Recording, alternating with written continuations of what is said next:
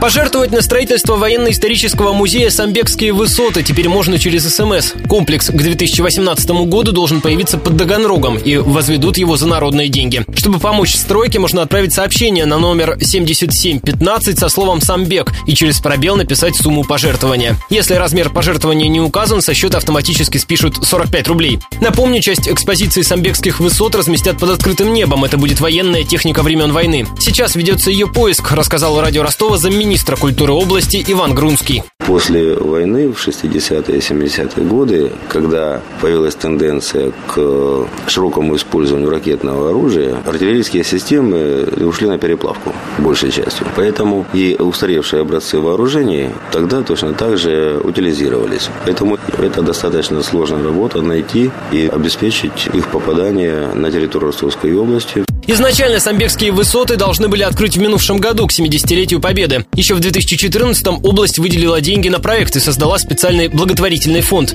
Однако из-за финансовых трудностей подрядчик так и не завершил подготовку проекта. Компанию объявили банкротом. В этом году региональный Минстрой должен объявить конкурс на выбор нового исполнителя. Областные власти выделят деньги только на разработку проектной документации – 16 миллионов рублей. Ушел из жизни оскароносный голливудский режиссер Кертис Хэнсон. По предварительным данным, причиной смерти стал сердечный приступ. Последние годы Хэнсон не работал в кино из-за болезни Альцгеймера, ему был 71 год. Самые популярные фильмы режиссера «Секреты Лос-Анджелеса», за которые он получил Оскар, и «Восьмая миля», основанный на жизни рэпера Эминема. С самыми интересными и значительными событиями этого утра познакомил Глеб Диденко, помогал мне в этом Александр Стильный. До встречи в эфире. Утренние новости с Глебом Диденко.